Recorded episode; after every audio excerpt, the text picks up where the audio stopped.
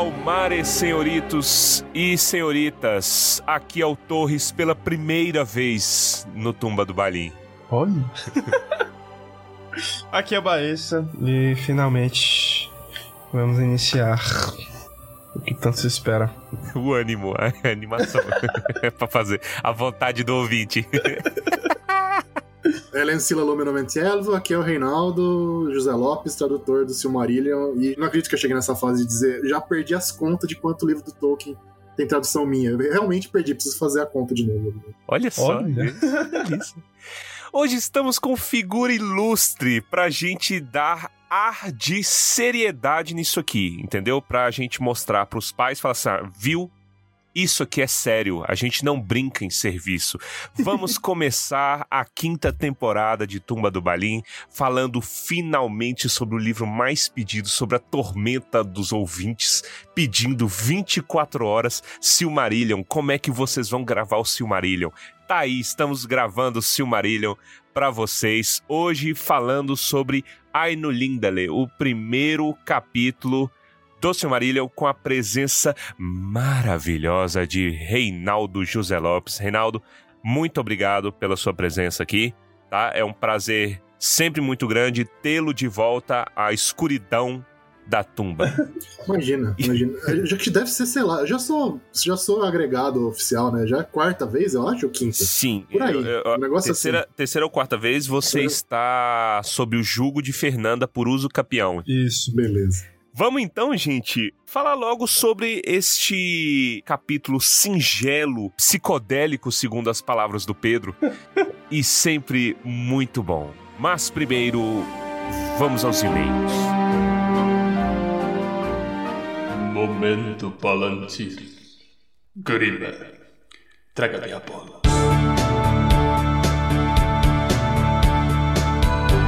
Começamos esta temporada com Momento Palantir, o saudoso Momento Palantir. A gente tinha que mudar de nome, será? Por conta do Silmarillion?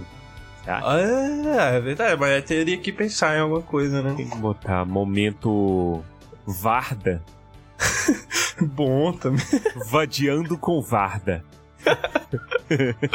Hoje nós temos uma unidade de e-mail. A gente tem recebido muitos, mas é porque o pessoal emocionou e estão fazendo e-mails muito grandes. E Sim. aí.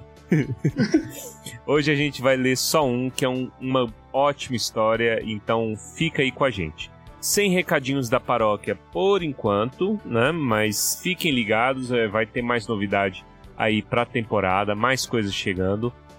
Por hora, vamos de e-mail, mas se você não quiser ouvir esta unidade de e-mail, por favor, dirija-se ao minuto 23 minutos e 58 segundos do podcast. O e-mail de hoje é do Diego Souza. Diego Souza mandou o seguinte: Vocês pediram e-mail, então toma.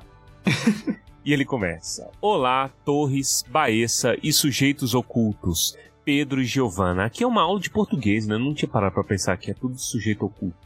É finalmente. Ele não escreveu isso. Agora sim, finalmente venci a preguiça e decidi enviar este e-mail para vocês, ao invés de apenas mensagens no Instagram. Aí ele divide em tópicos, bem organizado o e-mail dele. Começa contando com como conheci o mundo de Tolkien. Em uma tarde qualquer, em meados de 2001, eu estava em casa de boas e minha irmã me mostrou o trailer da Sociedade do Anel que ia passar no cinema. Apenas em ver o trailer já me ganhou, porque me lembrava o jogo Zelda. Para mim, a série Zelda do Nintendo 64 foi fantástica e um dos melhores jogos já feitos. Pausa do Torres, esse é dos meus, hein? esse é dos meus porque o critério meu para gostar de seus anéis é Zelda. Olha! Por isso que tem tanto Zelda no Tumba, porque eu via o elfo loiro e eu falava, é o Link. e o Torres, né, ele passa no, é, 90% do tempo falando sobre Zelda e 10% esperando alguém falar sobre Zelda, então Sim. Diego trouxe. Sim, olha, eu não gosto de generalismos, mas aqui eu posso falar que eu sou o maior fã vivo. Vivo sim, sabe por quê? Falo tranquilamente. Robin Williams já faleceu. A filha dele se chama Zelda por conta do jogo. É verdade, ele chegou num extremo. Mas ele já, tá, já faleceu. Então você, Sim. vivo, pode ser. Isso. Pouco antes dele falecer, eu lembro que a Nintendo da América pegou ele pra é, divulgar, né? Eu não lembro qual era o Zelda que tava lançando. Eu não. Acho que eram os remakes do Ocarina of Time. E aí pegou ele e ficava ele e a Zelda, filha, do lado. ele fazia, ah, eu gosto tanto. Ele nem devia lembrar mais dessas coisas, mas fica aí. Ó, oh, tu tem uma oportunidade em mãos aí. E eu nem vou me aprofundar mais no assunto. Vamos lá, continua. Depois do Natal desse ano, 2001, fui ao cinema todo empolgado para ver esse filme tão esperado e superou as minhas expectativas e foi muito além das imagens épicas que eu já tinha visto no trailer. Achei muito estranho o filme terminar de repente, pois eu não sabia que era baseado em uma trilogia. Mas como assim um filme tão bom termina do nada sem ter resolvido as tramas? Uns seis meses depois de ter assistido nos cinemas, meus pais compraram um aparelho de DVD, caríssimo na época, sim. já que o vídeo cassete de casa tinha quebrado por causa de um canavial de formigas que estragou tudo por dentro. Meu Deus, eu tô tendo uma viagem nostálgica de desgraças dos anos 2000. Pô, pior que eu vi hoje uma, uma frase que é assim, ó. Qualquer objeto é um formigueiro em potencial. Sim. Puta merda, sim. Ele continua. Assim eu ganhei o filme da Sociedade no meu aniversário em 2002. Olha. Pena que a TV só conseguia passar o filme em preto e branco. Mesmo assim, assisti tantas vezes esse filme que meus pais já estavam de saco cheio. Olha, viagem nostálgica. Virou um filme no ar, né? Depois do Natal de 2002, foi a vez de ver As Duas Torres nos cinemas. A Batalha do Abismo de Helm foi incrível. Os romances foram chatos e Barbárvore mais chato ainda. Ah. Tive um mix de feelings. Cara, sou eu escrevendo, né? É verdade. Tive um, um mix de feelings sobre os Rohirrim que na época achava um pouco chato. Então chegou o Natal de 2003 e o Retorno do Rei chega, chega aos cinemas. Já estava virando tradição depois do Natal assistir O Senhor dos Anéis nos cinemas. Mas que filme! Nunca tinha ido ao cinema assistir um filme tão bom com uma atmosfera contagiante. Foi a primeira vez que a galera vibrava nas cenas. Os filmes da Marvel não chegavam nem perto da empolgação do pessoal, nem nas fases boas. Puta que pariu. Ter visto isso aí no cinema deve ter sido fantástico, né? Deve. E não sei por que o som do cinema estava absurdamente alto, principalmente sons agudos, que tive que tampar meus ouvidos após os gritos dos Nasgo. Fiquei quase surdo após o grito em Minas Morgo. Fica aí, cara. Isso aí é cinema 4D, antes da época. É, é para você ter a experiência que os, que os personagens tinham. Sim, tipo Oppenheimer, que vão jogar bomba na sala. Vamos, vai ter estalinho embaixo da cadeira do cinema. Sim, e aproveitando, falando do evento mundial, social, total do, do de Oppenheimer barra Barbie, eu queria convocar aqui os ouvintes a ir assistir o filme da Barbie de terno. É, de terno, é verdade. de terno. Sai da sessão de Oppenheimer, já bota o Fedora e vai assistir. Cabe um, uma gravata rosa. Não, é muito espalhafatoso. Meu cunhado deu essa ideia hoje e eu estou Olha 100% on. Eu só não tenho gravata rosa. Mas eu quero. Deve dar um belo toque, né? Imagina as mães tudo levando as meninas, né? E aí chega os Peak Blinders pra assistir a porra do filme. É, sapato rosa também seria. Sapato bonito. rosa. Porra, eu vi uma foto do Ryan Gosling, meu mano Ryan Gosling, todo de rosa, um terninho, um drip. Sim, eu vi. Fino. Bilingue de família idônea. Continuando o e-mail, vamos lá voltar ao foco. É sério. Ah, nunca tinha visto algo tão épico quanto a cavalgada dos Rohirrim. Entre parênteses, depois disso dei muito mais valor a este povo inculto. Fecha parênteses. É sério, assisti quase 10 vezes no cinema. Caraca! Puta merda, assisti tanto que nem vi tanto assim no DVD. Justo. E ele finaliza essa sessão muito bem. Parabéns, isso aí é uma história muito saudável com Tolkien. Sim. Graças a Deus. Continue. E ele continua então agora o tópico Os livros e a nova trilogia. Mesmo assim, depois de ter assistido a todos os filmes, eu ainda não tinha lido nenhum dos livros e pensava: como um livro cheio de páginas, sem figuras e com letras pequenas seria melhor que os filmes? E eram bem pequenas as letras mesmo. Eram muito pequenas. e deixei isso passar e não li nada por enquanto. Estava perto do lançamento de O Roberts e eu finalmente decidi ler os livros, mas os do Senhor dos Anéis e não o Hobbit, o que era mais comentado na época. Aí realmente percebi como os livros ainda eram mais incríveis que os filmes. No começo de A Sociedade do Anel, parecia outra história completamente diferente dos filmes. Não achei essa parte maçante, pois me parecia que era uma nova história, um novo livro. De repente, em minhas leituras desse livro, pensei: que porra foi aquela de tão bombadil? Não entendi nada na época. Que coisa nada a ver. Fui ver se eu estava realmente lendo o livro certo. uh, já que eu não tinha tanto costume com a leitura, demorei mais de ano por aí para ler os três livros. Tá aparecendo tumba. é nossa história, pô. Ele tá narrando nossa história. É verdade, isso aqui é. Porra, a gente escrevendo. Documento. Na verdade, comecei a ler por Harry Potter e a Ordem da Fênix, já que ainda iria ser lançado nos cinemas e queria saber a história antes do filme. Livro de escola não contam como leitura, olha aí já que eram forçados e maçantes. Ele deve estar dormindo num calor miserável, pois está coberto de razão. Os livros de O Senhor dos Anéis foram tão incríveis que nem vi os filmes do Hobbit no cinema. Não vi nenhum dos três dos cinemas e não me recordo por quê. Caralho. Porque algum. alguma. Um anjo. vento de bom senso, um anjo pode ter sido. te tocou. E aí você teve essa iluminação de não ver no cinema. Ele sentiu o vento que te arrasta pro bar. É verdade. Entendeu? E ao invés de ir pro cinema, ouviu o áudio que converte ao islamismo. Você sabe qual que é o áudio que converte? Tem um áudio que converte ao islamismo? É, os caras cantando, vamos lá, vamos lá tomar uma lá no bar, vamos lá, vamos lá tomar uma lá no bar. Qual é o bar? Volta. Poderoso, sim. Véi, eu tô. Eu, é, é, é, é, sintoma de pai. Eu tô rindo muito de piadas de boomer já. uh, ele continua aqui. Poucos anos depois, a internet popularizou. Encontrei um site chamado Valinor. Olha aí. Era um outro mundo lá e diziam que existia um tal de O Silmarillion. Fui à livraria e comprei esse tal livro. Ó. Oh. Eu pensava que encontraria alguns personagens da trilogia e só Galadriel que apareceu de relance nas páginas. Agora me lembrei do filme O Grande Hotel Budapeste, no qual os vários atores famosos só apareciam duas unidades de segundo nas cenas dos telefonemas. Eu nunca vi esse filme. Nesse Silmarillion, havia tantos personagens com nomes novos, principalmente aqueles que começam com a letra F, que eu ficava meio perdido na leitura.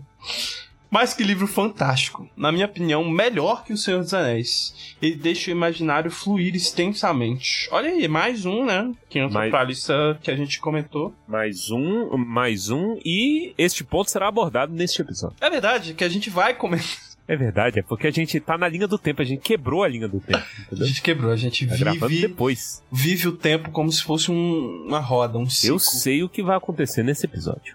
Exatamente, a gente tá em todos os tempos ao mesmo tempo. O então Reinaldo... cuidado, é. você.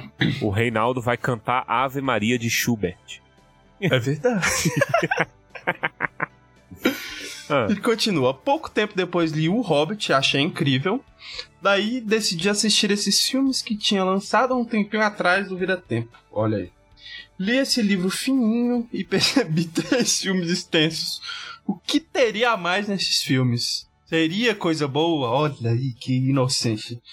O primeiro filme bonzinho, o segundo muito estranho e o terceiro. Hã? O que foi isso? Olha lá. Olha lá. E aí ele vem, O Tumba do Balim. Os canais do YouTube popularizaram e daí que foi que eu conheci o Tolkien Talk pelo vídeo do Aragorn. Eu acho que esse é um dos mais famosos deles. Lá tem um acervo gigante, realmente, das obras de Tolkien personagens, lugares, curiosidades, etc. De lá apareceu um episódio diferente, um tal de produção de conteúdo tolkieniano, com um certo podcast com um nome estranho. De fato, os convidados que o César Machado traz para o TT, apesar, apesar de não serem tão oh. famosos, possuem um conteúdo excelente e competência de sobra. Olha aí, um abraço aí pro César. Aí pensei, é, até que esse pessoal do Tumba do Balim não é ruim. E bem que Armando tinha razão. O primeiro episódio é o mais fraco, independentemente da ordem no qual é assistido. É verdade. e vai melhorando. Olha aí, a filosofia de Armando, a gente tem que vender nosso podcast. Fui fuçar mais episódios no podcast de vocês e realmente foi melhorando. Eu sempre escutava em ordem aleatória e decidi ouvir desde o primeiro em ordem do lançamento. Aí foi que o conteúdo de vocês me conquistou. Parabéns pelo conteúdo e pela forma de repassá-los. Os hosts e os convidados são muito bons. Fofo. E ele continua. O Silmarillion e o Tumba. Ele parece o Tolkien um pouco escrevendo, né? Ele parece. Até que vocês já comentaram muitas coisas sobre essa obra. E depois dos episódios dos apêndices, percebi que vocês já estavam preparados para essa etapa, pois aqueles episódios foram excelentes. Realmente, esses apêndices são mais difíceis de pôr e comentar em um podcast do que o próprio Silmarillion. Olha aí. Agora, sobre a etapa de O Silmarillion do podcast de vocês e um paralelo da história e trajetória com o início desse livro. Episódio 0. No início, havia conversas aleatórias entre vocês. A mãe do Baessa propôs temas musicais, muitas panelas batendo o tempo todo. Houve caos de sons de panelas e conversas sem sincronia e decidiram recomeçar posteriormente. Nenhuma viva alma viu essa parte da criação a não ser os criadores só ouvimos falar dessas histórias através dos criadores desse podcast. Olha aí. É, a verdade é que alguns ouvintes ouviram porque eles estavam lá e eles não são participantes. O Jonas, né? Eles não são participantes. Acho que o Jonas é o único que nunca participou e tava lá, né? É, e saibam que nós estamos poupando vocês. É verdade. Tá? É, sabe, a gente só não coloca, é porque a gente tem tanta coisa mais legal para fazer, porque é, as pessoas que botam pilha no negócio, ai, Vai ser é... massa, vai ser massa, vai ser uma bosta. Eu prefiro falar de Silmarillion, entendeu? E, assim, eu acho que a gente nunca nem compartilhou, mas existem até fotos desse dia. E a gente estava em Unai numa tarde de algum dia qualquer. Quente. Estavam todos sem camisa, porque estava mais quente do que. sei lá, o inferno. Porque o Nai é mais perto do sol do que o resto do mundo, se vocês sabem disso. Mas é isso, acho que nem as fotos tá pra compartilhar, que tá todo mundo peleco. A gente todo mundo. sem camisa, né? Nus, em Nus. pelo. Cara, é, é um absurdo. É um absurdo esse episódio. E, não, eu, eu, acho engraçado porque quando eu pego o vídeo muito antigo, 2014, 2013, é muito engraçado porque o Tumba já tava ali. A gente já Sim. conversava dessa maneira esdrúxula que a gente fala hoje. Né? Sim. Será, será, que daqui a 10 anos eu vou ter vergonha de mim? Porque eu achei uns vídeos meus que eu tenho vergonha de mim. A gente dando um parabéns ali. Cringe. Eu acho que é porque com o passar do tempo a gente foi controlando um pouco. A gente era muito vivo naquela época. Nossa, mas era uma, uma disposição para falar besteira. É, era o nosso jeitinho. E ele continua. Sobre os Valar. Torres nunca faltou um episódio e é o que mais fala. Tenho dúvidas em qual seria, mas pelo estilo seria Manwë. Olha aí! Pronto. Mando nos ventos, obrigado, eu acho. eu nunca faltei um episódio. É verdade. Eu faltei e... uma leitura de e-mails, foi a última porque eu estava de mudança. É verdade. Então, de novo, eu não sei se o ouvinte sabe, mas eu me mudei duas vezes. Isso. Em menos de dois meses. Maguila Mudanças muda mais do que mora. Véi, a gente tava se mudando desde fevereiro. Aí a gente ficou lá no, no local e se mudou de novo, velho. Ficou mais tempo mudando do que morando. Esse ano o Torres mudou mais do que morou, velho. Tá maluco, cara. Eu tô a ponto de coringar. Eu não aguento mais carregar a geladeira, eu tô. Já era pra eu estar tá musculoso. Não tô entendendo porque que os músculos não estão aparecendo. Olha, é muita geladeira. Mas vai, vai, continua. Ele continua então. Baessa defende orcs e afins. Lembra Humo, que defende os homens e o povo mais fraco. Olha aí. Olha, eu, eu meu gosto. Humo. Eu vou te chamar agora de meu humo. Meu humo. Meu humo. É, é ruim falar, né? É esquisito. Humo? É, né, velho? É. Porque os dois som de U. Pedro, uma risada vale mais que mil palavras. Tucas, eu concordo. eu concordo. Eu vou fazer uma declaração para ele que vai editar esta sessão Sim. aqui do programa e eu vou dizer que eu sinto falta da risada dele. Olha. Entendeu? Eu fiz este podcast para ouvi-lo rir mais. Pra fazê-lo rir, né? Olha aí. Fazê-lo rir, porque fazer o Pedro rir é uma delícia. 90% do humor desse programa é risada. Olha o peso que está nas nossas costas da gente ter que fazer o humor e esperar risadas silenciosas dos ouvintes. Olha aí. Entendeu? Ele é a nossa track de risada. Fica um abraço pro Pedro. Continue. Fica um abraço pro Pedro. Giovana, faz as artes do Tumba e faz outro tipo de arte na vida real. Então é Vaire, que faz as artes nos tapetes com tudo que acontece acontecerá no mundo. Olha! Menina com pé na arte, gosto. Armando criou um podcast alternativo que ninguém pediu. Aule criou uma raça alternativa que ninguém pediu. Os anões com um toque de caos de Melkor. O Armando com certeza tem um toque de Melkor. Toque em algum lugar ali. caos, caos. Caos. Fernanda, verdadeira dona do Tumba e sabe de muita coisa e antecipa algumas coisas. Talvez seja Mandos. Olha aí. Olha, pela quantidade de chibatada que ela dá na gente pra gente produzir conteúdo, eu acho que ela é mandos mesmo. Ela tá esperando a gente no além. pra traçar nós no além, entendeu? Sim. Não hum. pagamos o aluguel. Concordo também, tá? Todos até aqui extremamente coerentes. Verônica. Eita. Faz balé, é artista, se apresenta em palco, tem tinha. tem ainda. Um canal no YouTube é uma estrela, então seria Varda. Ó. Oh. Muito bom, cara. Fofo. Muito bom. Vamos, né, depois pegar a opinião de cada um sobre a própria encarnação aí. A própria encarnação. e ele termina.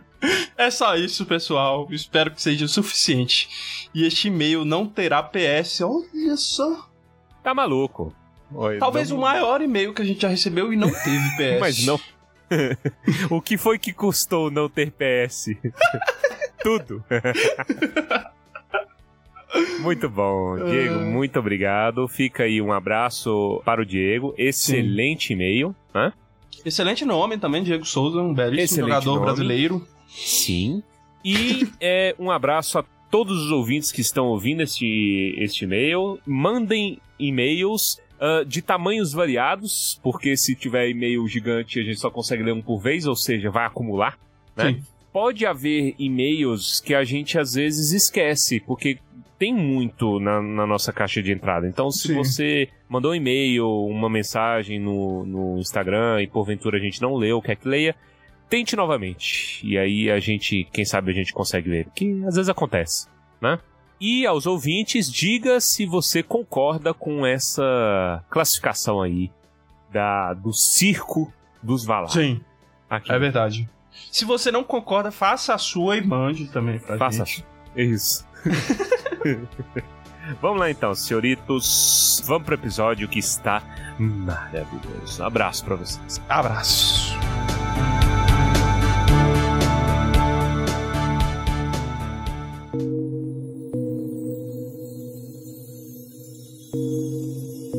Seguinte, vamos aproveitar então o nosso convidado ilustre e eu queria saber, Reinaldo, a sua opinião enquanto fã e enquanto tradutor sobre o Silmarillion, cara. Como é que foi isso daí? Já tem quantos anos? Foi 2018?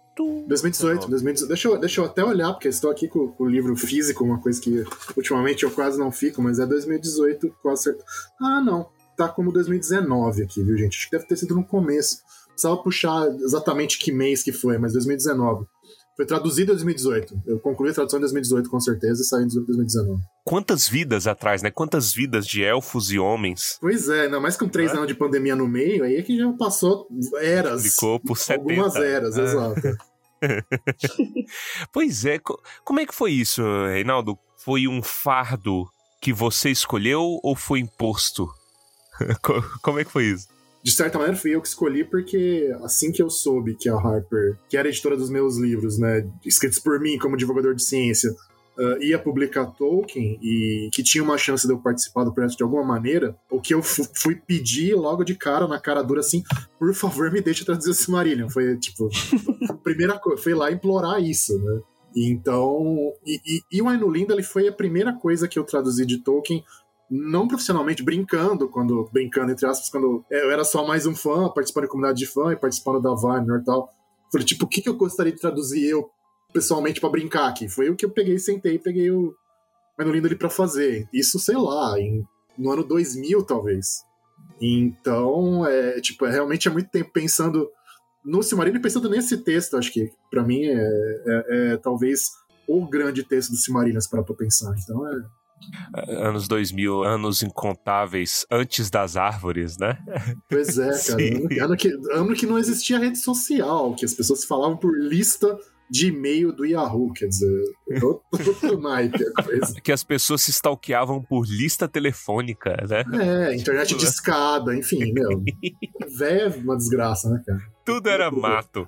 É. Cara, eu acho sensacional essa, essa história, assim, como um todo, né? De como veio a ser. O Silmarillion, você acha que ele foi difícil de traduzir? Ele é mais arcaico que o normal, assim, do, do, do, a linguagem que o Tolkien usa? Tem alguma diferença? Qual é o diferencial dele? Não, tem, tem bastante, assim. Eu costumo falar que, assim, no Hobbit, por exemplo, tem alguns parágrafos que parecem com o Silmarillion. Quando o Smaug tá se vangloriando ali, por exemplo, e a hora que descreve um pouco da batalha, tem alguns parágrafos. O Senhor dos Anéis tem alguns capítulos que parecem com o Silmarillion, tipo o capítulo da Batalha de, do Pelennor. Agora, o Silmarillion, na versão que a gente tem hoje, mais tardia, ele tem uma cara muito específica e muito é, bem mais arcaica que a média. Se bem que já foi mais arcaica. A gente pega as versões lá da, dos contos perdidos, que agora a gente tem em português, graças a Deus, é, seria mais arcaico ainda. Ele deu uma, uma coisa, deu uma equilibrada maior agora.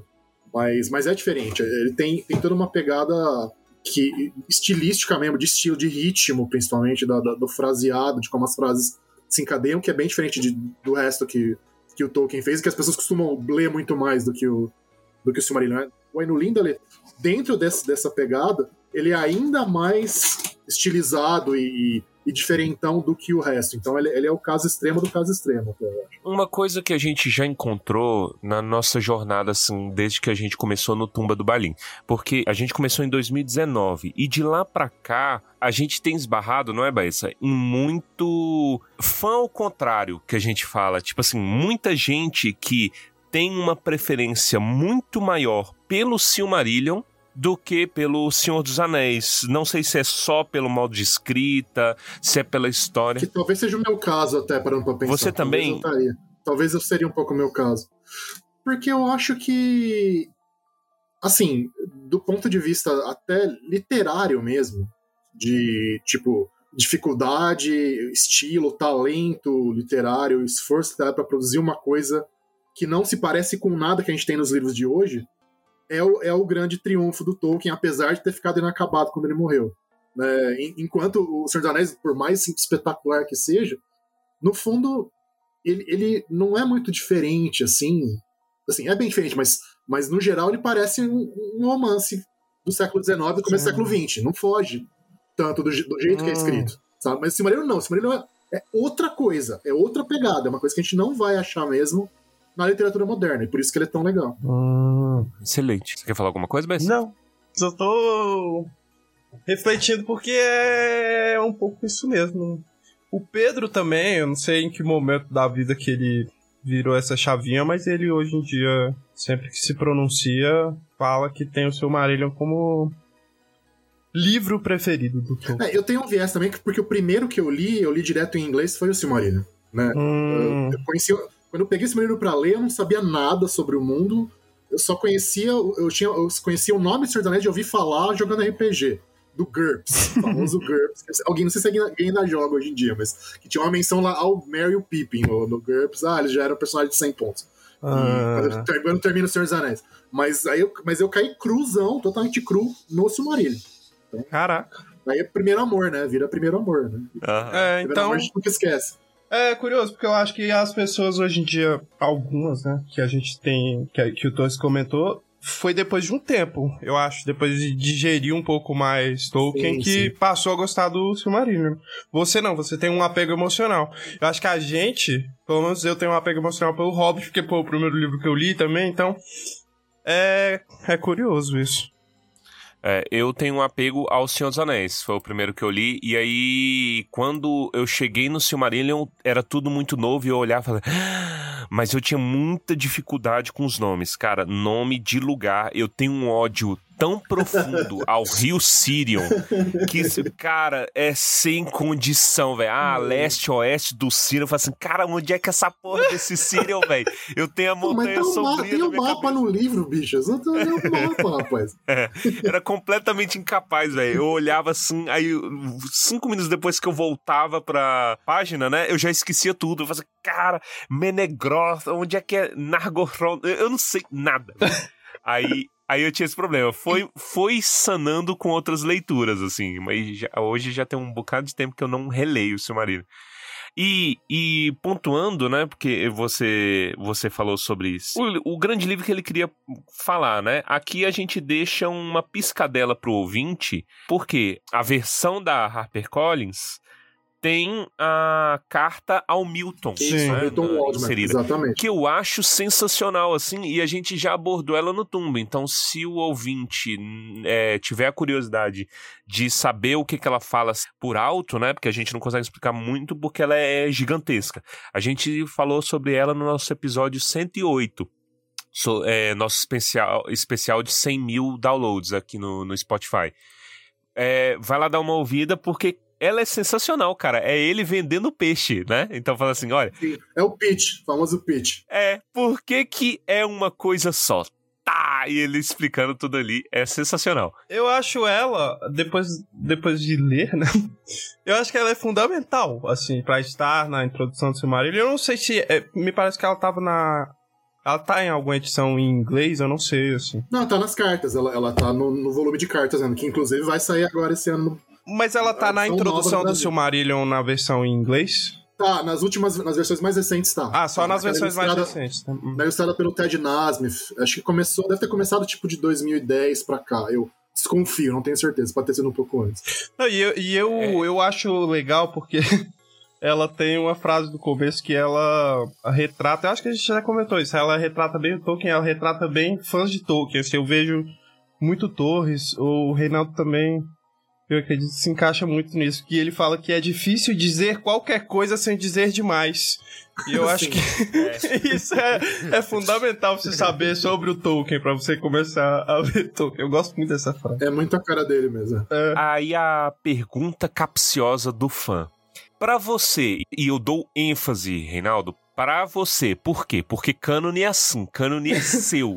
e é da sua. Red é... Canon, é o Red Canon, né? Red Canon. É, Red Canon. O, o, vo, pra você é canônico o Silmarillion? Não. Você não é. acha? Não é. Você acha que não é? Não é. É uma lenda. Em especial, uh, essa a edição que o Christopher fez nos anos 70, que é a que a gente tem não, não tem como ser. Não tem como ser, porque quando você olha tudo que o que estava por trás e que continuou a ser escrito até o Tolkien fazer que nem o, o personagem lá do, do, do Monty Python e o, e o Cálice Sagrado, o cara morre escrevendo assim, Castle Off, ah! o cara morre caindo. continuou mudando e não parava de mudar, então não, não tem como. Assim, o que dá para falar é que as linhas gerais, que é uma coisa que o próprio o Christopher fala na, na, no prefácio, né? As linhas gerais já estavam fixas fazia muito tempo. Desde os anos. quase final dos anos 20, começo dos anos 30. Mas o detalhe, e mesmo coisas que vão além do detalhe, tipo a parte cosmológica, continuam mudando o tempo todo, né? Então não, tem como ser canônico. Será que se tivesse sido publicado como o Tolkien pensava, assim, aí viraria cânone, né? Aí viraria. Só que, mas tem o seguinte detalhe: mesmo depois que saiu a primeira edição do Senhor dos Anéis, a desgraça do velho continua mexendo nas coisas. continua mexendo. Porque aí que tá, o tesão dele era mexer. É. Não era a, a coisa fixa. O erro tá na publicação. É. Mas assim, aquela coisa, né? Se não tivesse é. publicado, teria sido muito melhor. É. O Lewis até falava com ele, falava assim, cara, você vive mudando as coisas porque você tem medo de deixar, entendeu? Você nunca termina. Pode ser, pode ser. Porque você tem medo de largar o teu filhinho, entendeu? Uhum. O seu negócio. E, e, eu não julgo, cara. É, é isso aí mesmo. É. Sabe que uma coisa que simboliza bem isso, na verdade, é a história, por exemplo, do, do Ferreiro de Bosque Maior, cara. É bem aquilo, aquela coisa lá de não querer largar a férias. De querer continuar entrando em férias o tempo todo. E, tipo, como é que eu vou largar minha estrela? A estrela é minha tal. É aquilo lá e até como a mente criadora, porque assim, o Tolkien era influenciado pelo contexto, pelo que ele lia, né? Então, se ele aprende uma coisa nova, alguma coisa, tem uma ideia nova para uma língua, por que não incorporá-la e enriquecer? E ninguém sabia melhor enriquecer pro, o próprio mundo do que ele. Entendeu? Então, excelente, assim. Eu enxergo o Silmarillion como um conjunto de lendas. Eu gosto Sim. de enxergar assim, sabe? Tipo, Sim, a beleza é porque ele é um erro que acertou. Tipo, uhum. ele, ele acerta sem querer. Porque. Exatamente isso. Quando você olha para ele como lenda, como tradução, um livro que passou na mão do fulano, do ciclano, e chegou no Bilbo, faz sentido, cara, ser uma loucura, ser cada um conta de um jeito, o, o filho lá, eu não lembro qual que é o da, um, um, dos que mais dá treta, acho que é o, o Gil-galad, né? O, pai do Gil-galad, quem é o cara? É... Alguém acha, chama, leva no ratinho para fazer o DNA do Gil-galad. Né? Cadê o pai é... dessa criança? É, filho de não sei quem, depois muda, porque faz sentido, e as justificativas fazem sentido. E isso é história, cara. Sim. Entendeu? Só que. É, é isso mesmo. É, isso mesmo. é coisa de maluco é uma coisa que ele fez, assim. Então, enriquece essa coisa da lenda, do mistério e os erros contribuem. Ah, isso é um plot hole. Não, isso é uma lenda, cara. E tem esse, esse desvio padrão, né? Sim. E é isso. Eu, eu, eu gosto porque eu acho que é, é, isso é do próprio Christopher que ele fala que a gente, na verdade, não se deve buscar uma coerência completa. Mas que seja artificial, né? Que seja forçada, que é botar numa camisa de força aquilo. Né? É. Só que eu acho que as pessoas que criticam, talvez, eu não sei também. Criticam o quê? Criticam essa falta de coerência. As pessoas, infelizmente, nos, e nos últimos anos eu perdi um pouco a As pessoas são ignorantes, cara. É. A verdade é essa. As pessoas são burras. burras. É burras. Boa, boa. Orelha de jumento comprida. É isso. Que Infelizmente é isso. Eu tô viciado na, num vídeo que chegou em mim esses dias do menininho que colou da Carol. Ah, eu vi. Ah. é, como é que é? Ah, é. Eu fui colar, ah, risquei de caneta. E aí, quando chegou em mim, é, a Carol era, era muito inteligente, né? Aí eu fui ver. Ela colocou que quem mandou os aviões na Torre Gêmea foi Vladimir Putin. Putin. Porra, Carol. Aí o menino, o menino devia ter uns 11 anos. Puta que pariu, Carol.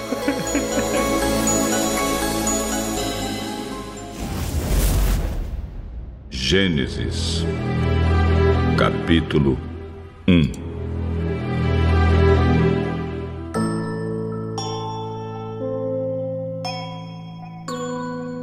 Vamos falar do Ainu Lindali, então. Vamos lá. Chegamos no Ainu Lindali. Antigo Testamento, segundo Tolkien, segundo Christopher, segundo Elfos. Gênesis 1.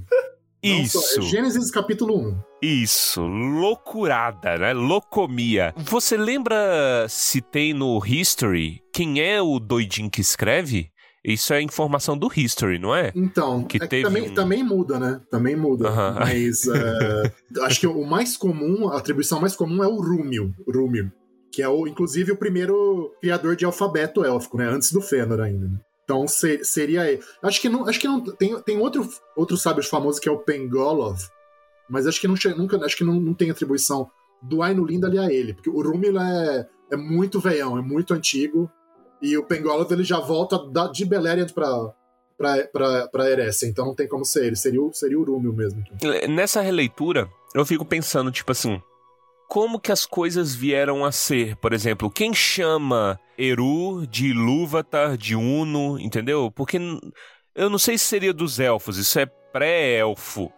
E aí, de onde vem essa é, noção? É, que os nomes estão todos em Quenya, né? Aí que tá. É. Na verdade, já, já é uma, de novo, a questão da interpretação da transmissão cultural. Uh -huh. já, já são os elfos dando nomes em élfico, né? Em uma língua élfica que já não é o élfico primitivo, já é um élfico que já desenvolveu um pouco para coisas que existiam antes, não é nem que existia antes do élfico, que existia antes da língua falada antes que existisse qualquer coisa que aparentemente fosse material, né? Então é, é já é uma tradução.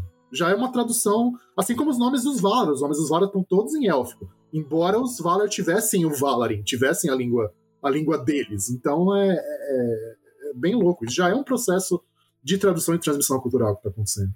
Teve uma coisa que me abriu muito a cabeça, foi alguma entrevista do Christopher, Christopher Biduzinho ainda, ele era novinho, sei lá, lá dos anos 90 ou 2000, eu não, eu não lembro, e ele falando sobre o Silmarillion, né?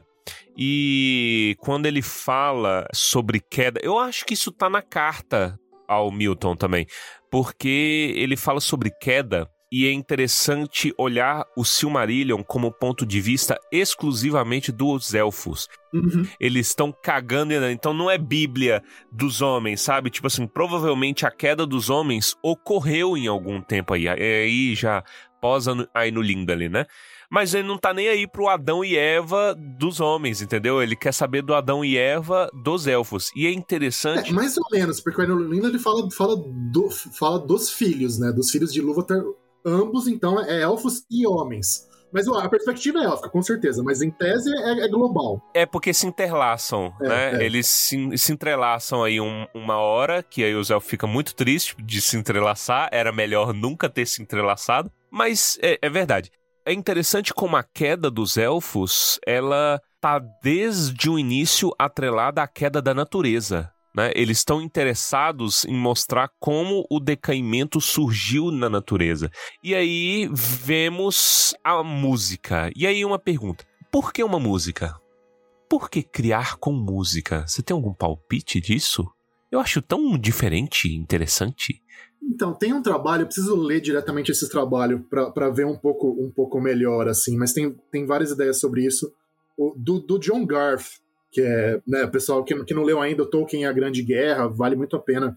Tem o, o, o livro dele, Os Mundos de J.R.R. Tolkien, que é de, só de referência, que não saiu ainda no, no Brasil, mas que ele, ele fez uma relação, um, um mito mesopotâmico, acho que escrito em acadiano, que é uma língua parente do, do hebraico, distante, assim, tal, é uma língua semita que acho que tem um pouco desse aspecto musical. Outra coisa que entra aí nessa história, talvez, é, é a ideia da música das esferas, que é uma ideia antiga que depois o mundo medieval pega, que você vê um pouquinho em Platão, um pouquinho em Santo Agostinho, Pitágoras lá na Grécia Antiga também, de, de você relacionar a harmonia do universo com a harmonia musical, que uma coisa reflete a outra.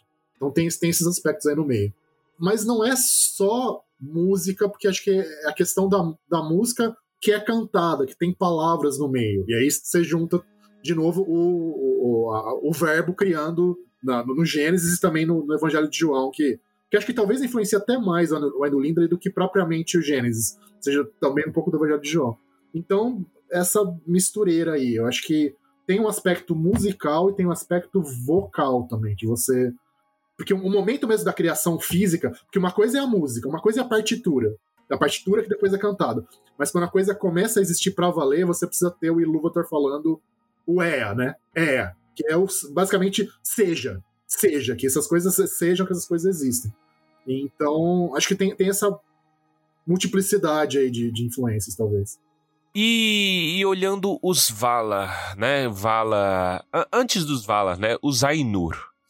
Os Ainur, eles surgem como pensamento e não existe uma distinção, né, de quem está mais próximo ou não, quem é mais poderoso ou não no começo. Todos são Ainur. Quando eles surgem da, da, da mente, da, do pensamento de Ilúvatar.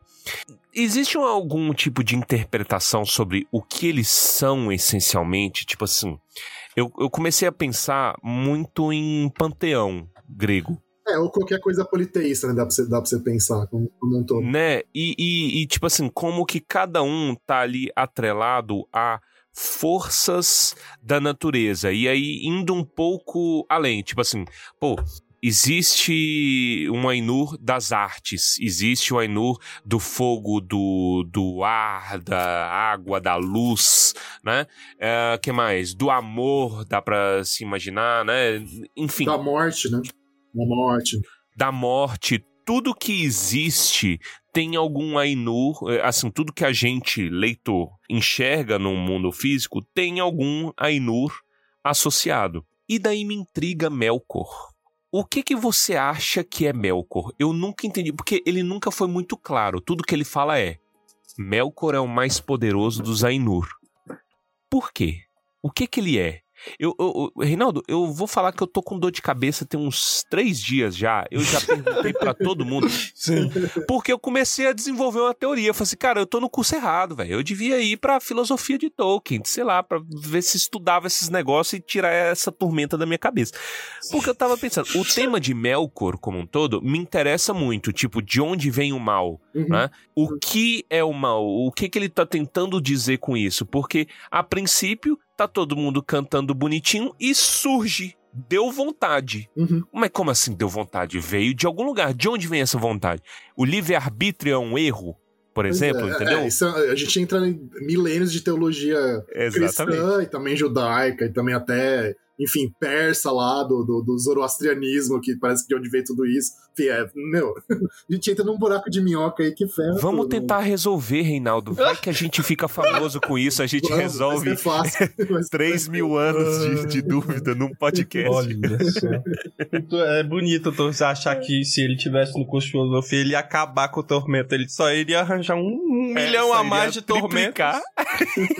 é, que, ó, Otto, ó, Otto, quem ingenuidade com os é. personagens. Sabe uma coisa que eu, eu, eu, pensando pensamentos, né? Eu, eu cheguei a pensar se o Melkor. Vamos olhar para o Melkor pós-queda, né? Quando ele cai, ele vira o, o diabrete, né? Engraçadinho e fala assim: vou ser contra tudo que eu era antes. E eu sempre enxerguei o Melkor enquanto Morgoth, né?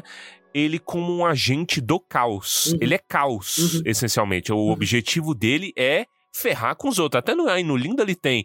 Pô, o cara tá plantando as árvores bonitinhas, ah, fogo e placa tectônica. Ele é do contra. É, pare, parece eu lavando louça, que eu tô lá lavando louça tá, e meu filho chega com mais um copo sujo. Mas, pô, já, caramba, deixa eu terminar de lavar aqui. Né? Faxineira que você, você acabou de limpar a casa, alguém derruba. Eu acabei de limpar. Os, os vários no final. da multiplicação dos copos. Pois é, né? cara. É tipo, é tipo isso. Tipo isso. Se não fosse tumba do Balin pra eu ouvir enquanto eu tô lavando, ficaria mais nervoso. Mas enfim. A gente te libertou. Sim, exato. Então, chega esse ponto e o Melkor, ele age como caos. Então, considerando que ele, ele se revolta, tal. A, a, figura mais próxima aqui sendo Lúcifer, né? Pô, é, eu quero ser o não Deus. Então, o não Eru, né? Eu rejeito aquilo que Eru me deu inicialmente. E aí, se ele se propõe a ser caos, será que ele, enquanto Melkor, um espírito é, santo da ordem de Eru, ele seria ordem? Acho que faz algum sentido se a gente pensar que depois o problema que leva ao Sauron virar o Sauron vilão é justamente a obsessão pela ordem.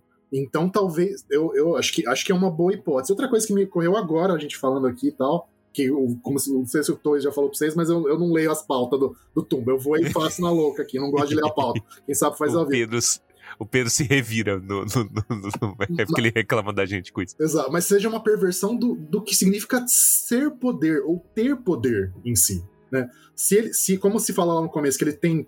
Ele tinha uma parte dos dons, dos dons de poder de todos os outros Ainur, né? De, dele ser, digamos, a coisa mais poderosa do, do universo abaixo de, do Ero, abaixo de Ilúvatar, então o poder existe para quê na, na, na ordem é, sagrada que o, que o Ilúvatar está estabelecendo? Para o serviço, para servir aos outros. Né?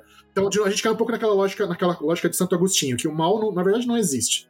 O, o, que a gente chama de mal é só um desvio do que, do que, é, do que é o bem. Né? Então, o que, que é o poder então desviado? É você, em vez de servir, você querer que todos sirvam. Vou até citar, deixa eu ver se eu acho a passagem que é muito significativa, eu acho que fala. Que ele fala, ah, ele fingiu até para si mesmo no começo, quer ver? Cadê? Ah, é, é, ele finge que queria ajudar os filhos de Lúvatar, né? Aqui, e ele fingiu até para si mesmo no começo. E desejava ir até lá e ordenar todas as coisas para o bem dos filhos de Lúvatar, controlando as perturbações, etc. Mas o que desejava de fato era submeter à sua vontade tanto os elfos como os homens, invejando as dádivas com as quais Ilúvatar prometera dotá-los. E ele próprio desejava ter súditos e serviçais, e ser chamado de senhor, e ser um mestre de outras vontades. Então, esse, acho que esse é o ponto. É aí que, a, que, o, que o caldo desama, entendeu? E, então talvez seja isso. Tipo, o que, que acontece quando o poder deixa de ser serviço e passa a ser a exigência de ser servido, entendeu? o que eu pensei sobre ordem é porque, assim, sempre me intrigava. É, é, é, tudo começa do porquê, né? E aí ele fala: ah, ele tinha um, um quinhão dos poderes de todos os seus irmãos. E aí eu parei para pensar, fazendo, cara, o que que, a o que que na natureza é mais forte que todos os elementos individuais da natureza. Então, sabe, o que, que é isso? As leis da natureza. Cheguei... As leis da natureza. É, uhum. é a lei, uhum. entendeu? Então, tipo assim, pô, é porque, sei lá, água. A água não faz sentido por si só, mas a água tem um jeito de. Ela tem propriedades, ela, se você mistura com fogo, ela age de um jeito. E isso tá até na música, né? Que vai falando, ah, essas, essas questões que ele tentou fazer de sacanagem misturaram com coisas boas dos irmãos e gerou coisas maravilhosas. Fez a nuvem, fez não sei o quê. Então, a água tem propriedade, ela funciona, tem viscosidade, tem não sei o quê, não sei o quê. O que mais? Elétrons, tudo tem tudo tem ordenado. Chega a assustar, quanto mais você vai estudando assim, assim, você pode ir por dois campos. Você pode ver que existe muita desordem e realmente a entropia, né? Mas também que as coisas têm um modo de funcionar que é intrigante, assim. Então eu parei para pensar, assim, cara, e se o Morgoth é ordem? Então é ele que dá sentido. Então é claro que ele tem mais poder do que todos os irmãos, porque ele sabe como a Yavanna funciona, ele sabe como o Manwë funciona, ele sabe como todo mundo funciona de um jeito, e ele tem a chave para operar todo mundo. Então por isso que ele é tão ruim, uhum, né? Uhum. E tão complicado desse jeito. Acho que é uma hipótese bem legal mesmo. Bem legal. Pois é, é, é tá firmado na pedra, não, assim, mas eu. Aí eu parei e falei, ah, cara, então é isso. O Sauron, ele sempre me intrigou tanto mais quanto o Morgoth por conta que ele é a extrema ordem. Então é a ordem pervertida, né? Pô, o Sauron olha pro mundo e fala: Cara, isso aqui tá uma bagunça geral. Eu acho que para mandar tem que ter ordem, não caos. Então ele, ele diverge. E, complementando uma coisa que você pontuou, tem alguma carta do Tolkien, nunca lembro qual que é, que ele menciona sobre o mal de Sauron. Já falei várias vezes aqui no Tumba do Balin, né? O Sauron só era menos mal do que o, o Morgoth em termos de essência, porque o Sauron servia alguém. Isso, exato. Né? E o Exatamente. brother só Exatamente. serve ele mesmo. Então, porra, é. aí é o extremo da maldade. Muito Tem textos bem legais sobre isso no, no Morgoth's Ring, o, o História da Terra-média 10, que eu, que eu inclusive já traduzi alguns deles que em breve Amo. teremos por aí também, mas que falam, tratam exatamente desse ponto aí, da, da questão da ordem e, e, e do papel, da, da, comparação entre o Morgoth e o Sauron. E isso tá no Valaquenta também, que ele fala que o, o, o Sauron só era menor porque ele não servia a si mesmo. A partir do momento que ele começa a servir a si mesmo, ele se torna maior. Me lembra de uma coisa, eu tô entrando escuro no Silmarillion, no escuro, tem muito tempo que eu não leio.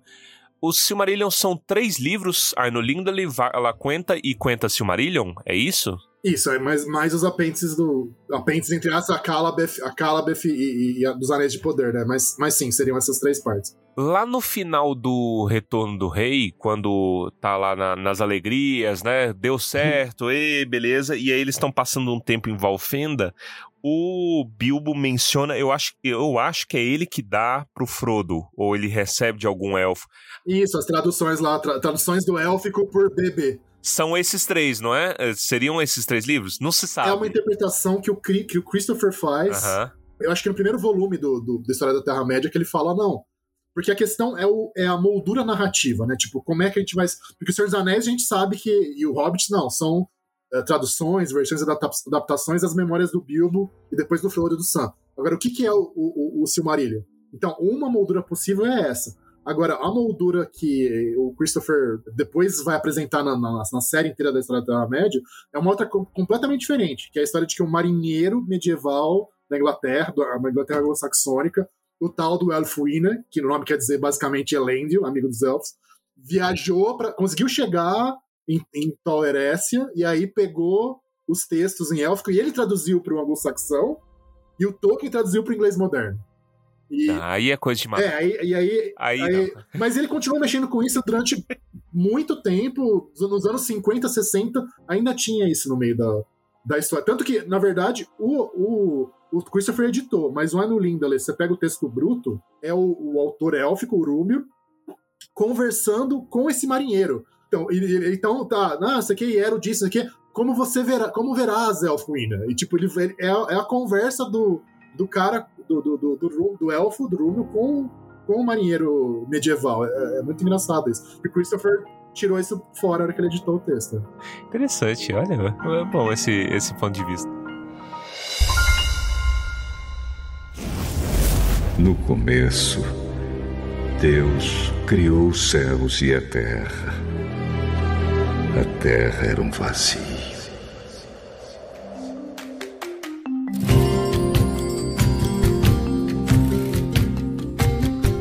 mudando o tema, né, pra gente entrar um pouquinho na simbologia das coisas, né, porque é um, é um capítulo repleto de, de simbologia e é, é, gostoso porque dá para nós a oportunidade da gente montar. Monte isso daqui, você interprete e tudo mais, e, e é isso. Eu adoro, cara, as simbologias como um todo, né? Da, quanto à questão do do Morgoth estar preso, né? Morgoth, que ainda não é Morgoth, né? É Melkor. É Melkor. Ele tá preso a, a Eru, né? Então todo o mal que você é, for produzir, mal sabe você que você tá trabalhando a favor da glória, né? Da, de maior glória da história. E isso é a Teodiceia, Exato. É interessante. É Exato. É aquele negócio, tipo, desde o começo tá discutindo, cara, se Deus existe, se Eru existe, por que existe o mal? Ou por que ele permite o mal? Isso é problema velho. No, aqui no nós vamos responder a Teodiceia hoje. não, não vamos. Não é, vamos. Presunção, só um pouquinho, né? Tem uma frase, sabe do que? É uma frase. É, o, o, Tolkien Professor, Corey Olsen, sempre puxa isso, acho que tem bem a ver. É, uma frase do, do Folha de Cisco, do, do Leaf by Nigel, do conto. Que no final ele, ele, ele vira pro, pro vizinho com quem ele brigava lá, o, o, o Parrish, o Paróquia, e fala: Não, fica tranquilo, que eles brigavam em vida, depois eles se encontram naquele outro mundo, tá? Fala, ó, fica tranquilo, as coisas poderiam ter sido diferentes, mas elas não poderiam ter sido melhores. Então, então é isso, tipo, é, é, é Ero e Luva é Deus falando: olha, não, não importa o que ele faça, confie em mim porque eu eu sei o que, que é o que, que é essa história. Eu, como, como diretor de palco, eu, como roteirista, é, eu vou dar um jeito nesse negócio. É, não, e, e, olha como rima, rima rica, amo rima rica. É, como rima. A, a, história ela é amarradinha assim, nos temas fundamentais, porque quando você para para lembrar aquela frase maravilhosa que as pessoas vivem é, é, relembrando, né? E com razão, porque ela é muito linda. O Gandalf falando assim: ah, tem mais forças nesse mundo além da vontade do mal. Uhum. E isso é um pensamento encorajador. Uhum. Então, ele, como um, um, um, Maia, ele entende, ele tem essa sabedoria de que a vontade do, de Eru impera. Uhum. E não existe mal. Do... Cara, véi, é muito massa isso. É incrível. E quando a gente vai pra natureza como um todo, né? Sabe o que, que me intriga? O fascínio pelo mar. É um. É pois um... é, muito bonito isso. É muito eu bonito. tô. É, é, não lembro de ter esse fascínio pelo mar. Tipo assim, no mar ainda existe ecos da música da criação. O que, que quer dizer isso? O que, que você acha? Ah, Entendeu? É difícil, acho que atribuir um, um, Acho que seria redutor a gente atribuir um sentido assim, é. muito interpretativo direto, me, me, metafórico, alegórico. Acho que tem uhum. só a, a, paixão do Tolkien por ficar na beira do mar, assim. Acho que a questão da saudade também, eu acho. Né, de essa saudade por alguma coisa que. Saudade de tudo aquilo que a gente não viveu, pra usar né, a, a frase brega da internet. Mas é isso, de tipo, alguma coisa que você não experimentou diretamente, que você nem sabe o que é, e, mas que fala você de um jeito muito profundo. Assim como lá no, como Inacabados, o touro chega na beira do, do mar e é o primeiro ser humano a ver o mar ao ver o oceano, né? E sente aquela, aquela saudade que ele não sabe explicar. É um pouco isso. Tipo, é, é acho que ouvir, ouvir esse, esse, som do mar e a saudade que ele traz é, é meio que ter a sensação dessa coisa, dessa ordem da criação que você que você intui, mas que você não sabe amarrar, mas que ela tá lá, que, que ela tá te chamando de alguma, de alguma maneira. É, acho que, Só uma acho coisa, talvez o, seja isso. O Thor é o primeiro ser humano a ver um mar? Primeiro ser humano a ver o oceano. Na história, tá escrito. Tá escrito no Contos Inacabados. E eu não lembrava. É, é isso, é isso. Nenhum ser humano tinha visto o oceano antes dele. Que doido, velho. Eu vou tentar achar a passagem depois eu cito aqui. Tô puxando os livros da estante. toda, toda a fixação dele com gaivota, uhum. com, com cisne, né? Os... Ah, cara. Deixa eu ver se eu, se eu vou achar aqui. Abriu, olha, tá vendo? Cê, cê, você é surpreendido. Tá 15 vendo? anos depois de lendo o negócio. Muito bom. Que massa. Você viu? Tá eu, me, eu me perdi. Ah, sabe outra coisa que eu também lembrei agora? É, é, que ao mesmo tempo que, que, o, que ó, logo no, nos primeiros parágrafos lá no mundo você está contando a criação, lógico, mas você já aponta para o fim do, do mundo, para o lado escatológico também. Sim. Que é aquela passagem, é, logo depois que os Zainor começam a cantar, falar, ah, nunca desde então fizeram os Zainor hum. música alguma semelhante a essa, embora se diga que outra maior ainda há de ser feita diante de Lúvatar pelos corais dos Zainor e dos filhos de Lúvatar, depois do fim dos dias, quer dizer. Então é Gênesis e Apocalipse junto. Né? É. Junto. Junto, junto. É super, uhum. legal. é super legal. Cara, que massa. É, olha, sobre essa questão do mar, eu aceito, achei maravilhoso e proponho. Hum. É, você não, não, anima, não, Reinaldo? Vamos montar um submarino pra gente? Olha. Pra gente ouvir. É fácil, pra gente ouvir um a controle, música. Pega um controle de, de Xbox lá, tá? É. Vamos montar o um submarino pra gente ouvir a música do mar e serem os, os primeiros que não vão voltar pra contar a história. Nossa, essa história. Olha aí. Tá maluco, velho. Então você tá sugerindo que esse pessoal ouviu a música? Cara? Ouviu, ouviu. e é, é um proibidão e ninguém sai, entendeu? Assim que você ouve, a pressão. Olha lá, achei a passagem, ó. Ah, é, página 45 do Contos Inacabados, edição da HarperCollins, obviamente, se tiver. É, disse que ele, Thor, foi o primeiro dos homens a alcançar o grande mar. E que ninguém, exceto os Eldar, chegou a sentir mais a fundo a saudade que ele traz. Que é doido, velho. Que doido e que ruim, velho. Os caras são muito preguiçosos. Não é como se o mar tivesse muito longe, é só andar.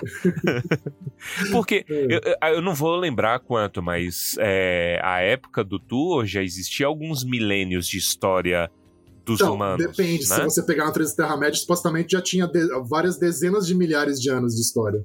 Então de, depende, é, depende. Da, da, porque, de novo, o velho não parava de mudar as coisas, velho. Parava de mudar as coisas. É. Ah, esse é o Red Cannon e sim, ele foi o primeiro porque fica mais bonito. entendeu? Nossa, é muito bonito, tipo, como o Humo é o é um dos maiores agentes, né, na, na derrota de de Morgoth na derrota de Sauron. Eu lembro que tinha uma teoria de que Humo tá presente no destino 100% do tempo, que ele uhum. porque a caverna do Gollum tinha água, uhum. entendeu? Então só de imaginar que Humo tava vendo, sabe? Que uhum. onde tem água tem humo. Então, uhum. o humo tava vendo o destino acontecer e o, e o Bilbo encontrar o anel, ter essa virada, sabe? É, no retconning, no retconning pode ser. Enfim, deixando de lado é. o fato de que o Hobbit foi escrito totalmente sem compromisso. Exato. Então, que eu tava nem aí pra essas coisas. Tipo, vou fazer Exatamente. só aqui. Mas depois sim, depois sim. É no Dark Hobbit que ele queria é, escrever. É, ele ia Hobbit, falar cara. que tinha, tinha uma voz falando assim: ah, pega o anel. e é isso. Bilbo, filho de Bungo, tu serás o meu instrumento. Ah, Já é. pensou?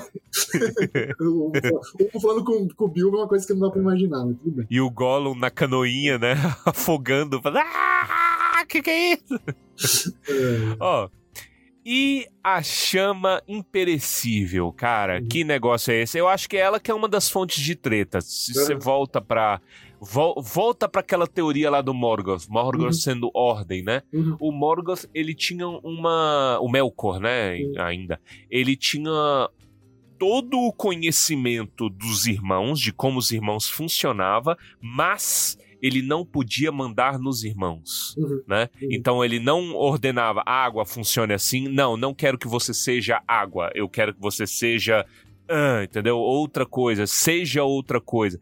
Ele não, ele não tinha o poder do seja. E é essa, eu acho que é a treta que é, faz ele se revoltar, né? O que, que é a chama imperecível? Dá pra gente saber com o conhecimento de Tolkien que a gente tem? Eu tô tentando puxar pela cabeça, assim, e eu acho que não tem nenhum, nenhum ensaio dele em que ele tem, tenta abordar filosoficamente ou teologicamente o, o que, que seria. Na minha cabeça, mas aí é impulso, impulso enfim, de, de cristão, católico, das coisas que ele estuda. É difícil não pensar no Espírito Santo, por exemplo. Uh, até pela relação com Pentecostes e o, e o, e o, e o fogo e tal. Mas uh, pa parece que, mas dentro da lógica do universo, parece que seria, seria o poder subcriativo, entre aspas, né? A, a, a, capacidade de você pegar a partitura da música que, o, que, que foi o Ilúvatar que fez, é, ou pelo menos, enfim, a, a, a, harmonia, os acordes sem ser a partitura, porque depois eles dão uma, uma enfeitada, faz o, o arranjo diferente, mas você, da partitura, você você criar alguma coisa real com base nela. Né? De você de você atualizar, no sentido de, de dar realidade é, é, direta ao que é ao que é imaginado. É, é o que, que, eu consigo pensar, mas é, mas é uma coisa que, que o Tolkien, de fato, curiosamente, não, não, não, elabora muito em nenhum momento. Que eu me lembre. Se eu tiver errado, por favor, me corrija. Mas, é, quem estiver ouvindo, mas é. Eu, eu acho que é, é safadeza dele. Ele não aborda de propósito. Ele não aborda. Tem vários temas que ele, de sacanagem inteligente, ele nunca conta. Tipo assim, uhum. para onde os homens vão? Uhum. Ele, ele, ele, não dedica um segundo para falar, nem em carta. Sim. Né? Porque tem. É fora dos esse... círculos do mundo, é. mas o que, que tem fora dos círculos do é. mundo? O que que tem? Não, não, assim, o que, gente, o, que, a gente sabe que tá fora dos círculos do, dos círculos do mundo é, é Ilúvatar. Uma coisa que a gente com certeza sabe. Ele não tá dentro de E, ele tá fora de E de algum motivo. Agora, se, se isso quer dizer que eles vão pra Ilúvatar exatamente, ou outra coisa que existiria fora, fora de Ea, a gente não sabe. Hum. Pois é. E a, chama imperecível, a rigor, ela fica no vazio. É isso? Isso, isso, isso. É. isso. Aí quando ele cria tudo, ela continua no vazio? Quando ele então, fala seja. Acho que, ele, acho que, ele, manda ela pro centro do mundo, não é? Deixa eu ver. Pro, eu acho que é isso mesmo. universo, na verdade. É, eu, tá ele fala, eu enviarei, cadê? Portanto, eu digo é que essas coisas sejam, e eu mandarei vazio adentro, a imperecível chamo, e ela há de estar no coração do mundo, e o mundo há de ser. E aqueles de vós que desejarem poderão descer. Quer dizer, ela foi pro centro do. do a, rigor, se, se, o universo tem um centro, ela tá lá no meio agora. Isso, ele manda pro vazio uhum. e aí o, as coisas começam a ser em torno dela. Isso. Né, da, isso, da chama. Isso. Ah, isso. entendi. Entendi, interessante. E o que, que é ser guardião da chama de Anor? O que, que é? É guardião da chama imperecível, né? Então, será que é a mesma coisa? Porque Anor é o sol, a rigor. Né? É o sol. É o sol. O que é, que é ser guardião da chama do sol, ó Lorin? Eu, eu, eu sempre fiquei intrigado com isso. Eu pensava que ele falando, sou um servo de Ilúvatar. Então uhum. eu guardo, sei lá, o sentido da vida, eu guardo a alma do uhum. mundo, entendeu? Como é, Ilúvatar me pediu, né? Eu como um espírito é, maia, angelical. Uhum. Mas não sei, sabe, se era literal. Uhum. É, não, porque a frase exata é, se eu não estiver enganado, eu sou um serviçal do fogo secreto. Fogo secreto. E usuário, ou depende como você traduz, wielder, né? Eu sou usuário, eu, eu impunho a chama de Anor. Então são duas coisas diferentes. Duas coisas diferentes. É, chama de Anor pode ser, de repente, até o Anel de Fogo, por exemplo. Aham. Uhum. Acho Verdade. que pode, fazer, pode, pode até ser. Agora, serviçal do fogo secreto, aí, na, na minha interpretação uh, cristianizada, que tipo, eu sou uhum. eu sou um servo do Espírito Santo, do Espírito uhum. de Deus que, que dá a vida pro mundo. Entendi. Né? Poderia, poderia ser uma coisa desse tipo.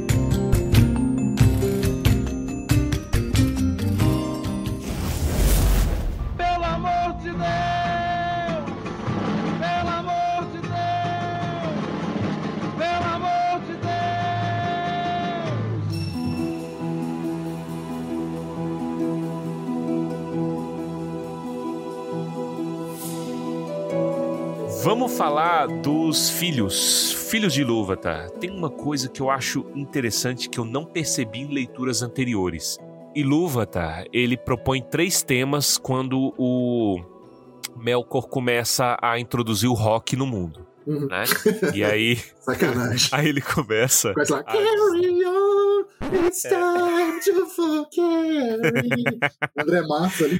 E, e, são três, né? Ele canta de um jeito, começa a ter briga, canta. É, ele propõe outro tema, mais briga, né? Uhum. E eu acho que o segundo ele fala que é o Manwë que tá no segundo tema. Isso, Né? isso.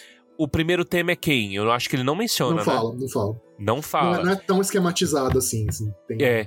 E, e o terceiro tema, que é, é o que acaba com tudo, né? Então, Uhum. tá lá na- no top de dissonância e tal. Uhum. Aí ele manda o terceiro tema, a briga eleva a estratosfera e acaba. Uhum. E o terceiro tema é os filhos de luva, tá? Eu Uhum. acho muito interessante como, desde o começo, ele já fala que o remédio pra desordem do mundo, o remédio pro caos, Uhum. são meus filhos, entendeu? Uhum. São filhos de luva. Então eu vou colocar eles pra nascer pra curar a chaga de Melkor. Isso é mua, Uhum. interessante. Eu nunca tinha percebido, cara. E, e é um tema delicado, né? Não é um tema que chega. é, pelo contrário, é um, chama, é um tema delicado, frágil, que inclui bastante tristeza. Mas acho que é uma coisa um pouco para contrapor. Acho que até na ideia de pensar no Melkor como poder, tipo, que o poder não é tudo. Que a, que a violência, a capacidade de, de impor sua vontade a, a outras inteligências, a outros seres é, conscientes, não é tudo. Tem uma coisa que no fundo é capaz de solapar isso. Que, que no caso são os, são os filhos e a fragilidade, a delicadeza dos, dos filhos. Acho, eu acho muito legal isso. Amo. Nossa. Eu gosto, sabe, porque Bom. tem a coreografia, né? Isso aí podia pegar, tá? Qual a coreografia? Coreografia de luva, tá? Que ele levanta a mão, depois ele levanta a outra mão, depois ele fica em Não, isso, é, isso é regência, não é coreografia. É o maestro. É regência, é regência, mas você pode Não, vamos deixar a coreografia. Coreografia, Vamos deixar a coreografia. é Everybody clap your hands. É, a dança da, é a dança da mãozinha, cara. Cara, e Luva tá- é o Padre Marcelo Horst. É o padre Marcelo Isso. É o Gigante de forte. gigante forte socando o diabo. Cara, é Para o isso- vazio. isso- eu eu fico pensando, porque a gente tende a pensar, é, digamos assim, de forma prática, numa coisa que não é, é, concebível, talvez, até. É que é tudo muito abstrato, né? É igual ele- como é que ele tá erguendo a mão se ninguém ali tem corpo? É, se ele não tem corpo, é isso que eu fico pensando. E a gente fica Como pensando assim? nisso, assim. Até a própria ele tem música. rosto, ele sorri. É, até a própria música, né? O que que é a música? Eu sempre fiquei imaginando o canto gregoriano. Eu, eu, acho- eu já até falo pro Torres, assim. Eu não sei porquê, mas também não sei... É, mas- mas não é porque tem um monte, é, tem um monte de coisa que parece instrumento musical ali. É, tem instrumento De- musical, mas ao mesmo tempo... Violino, alaúde, não sei o quê. É, né? mas ao mesmo tempo tem letra, como você disse, né? Assim, então, você, É. você- eu acho isso tão fascinante. Mas, assim, é fascinante pensar sobre, porque não tem como você chegar a uma conclusão. Mas aí é, é, é isso, assim. Ele, ele é regente, né? Quando ele levanta a mão, ele tá regendo. Mas eu gosto de pensar numa coreografia. Eu gosto de pensar numa roda, assim, de todos os Ainur. Porra, Ainur Cirandeiros, Ainur Cirandeiros. Isso, né? Coisa isso. assim, né? Erguei as mãos e É. dai, cantai com os filhos de Luvatar. Ó. Erguei as mãos. Cara, que show Ó, di- dica de cultura para o ouvinte do Tumba. Quem, quem quiser imaginar. pra- quando eu imagino, hoje em dia, eu imagino. É, tem uma composição do, do Joseph Haydn, que era um dos grandes amigos do Mozart lá no século XVIII, que chama uh, The Creation, ou, ou em alemão é Die Schöpfung, que é justamente. É um, como- não é bem uma ópera, mas é. Mas é, mas é são vários, são vários, uh, uh, várias composições juntas sobre a criação do mundo, que, que junta voz e instrumentos. O pessoal procura aí. É, Haydn é H-A-Y-D-N, pra quem não conhece. É, é, é muito legal e acho que dá pra, dá pra imaginar. Tudo bem que é baseado na criação bíblica, lógico, não, na, não do Tolkien, que não tinha nascido ainda, mas é, mas é muito bonito. Muito bonito. The Creation Haydn. Haydn. uhum. Ou Tá. em alemão, Die Schöpfung. Eu vou eu vou procurar, porque aí a gente pode até colocar um pouquinho. é verdade, é verdade. Ah, vale a pena. Vale a pena porque é lindo. ser, né? É lindo, É, eu lindo, lindo de morrer. Porque a gente sempre fica procurando referências só pra imaginar. Isso, aí- é sempre bom isso. É, isso é- eu gosto. Pois- es gut war und Gott das Licht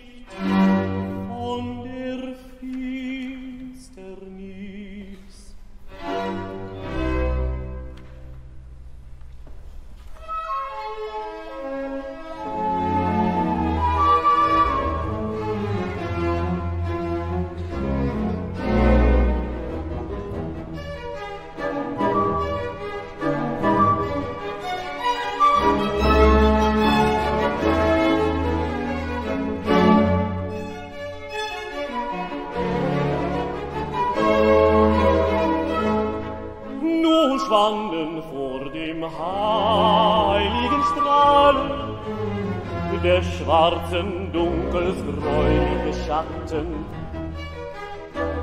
Nun schwanden vor dem heiligen Strahlen. Eu vou tentá-los. É que o, você já deu uma palhinha, então, do The Creation. Uh, que vozes e que e que e que músicas e que temas apareciam na criação. Ouso é, arriscar que se Eru tivesse voz, a voz dele seria ou do Chitãozinho Chororó ou do Como assim? Ou do Dallas Green, do Syrian Color, que eu falo que são as três vozes mais angelicais que um homem já teve debaixo do sol. É muito boa, velho. É as é. maiores Pô, tem... vozes do Brasil e do Não. mundo. tem algumas vozes. Da voz, a voz do é difícil demais, hein, cara. Emílio Santiago. não, peraí, gente. Milton Nascimento, é óbvio. Milton Nascimento. Milton Nascimento. Nossa senhora. Milton Nascimento. Cara, Pericles cantando Ave Maria de Schubert, velho. É muito bom, cara. É excelente aquela. Pericles é, ao, a, na, na, no edit de Paramore também. Eu não sei nem o que vocês estão falando, eu acho que eu não quero saber. É. Não, é Nenhuma boa, dessas boa. palavras está no Aidolino ali, né? Exato. Péricles, talvez. Se você procurar ali, você acha. Péricles está. Péricles está no plano de Iru. é bom, eu. Cara, sabe o que eu fico pensando? Porque eu, eu, eu, fico, eu sempre penso nisso. É, a responsabilidade do Howard Shore. Vocês já pensaram nisso? Porque a fundação do, do mundo do Tolkien é música. E aí o cara é o responsável por musicalizar o Senhor dos Anéis. Será que ele pensou nessa responsabilidade? Eu fico pensando que sim. Não sei, mas, é, mas, mas que é bom demais é. Agora, eu vou ser polêmico. Eu, ah, eu, eu, acho, eu acho que é certo, certo. Chega uma hora que a trilha do Shore começa a ficar um pouquinho enjoativa.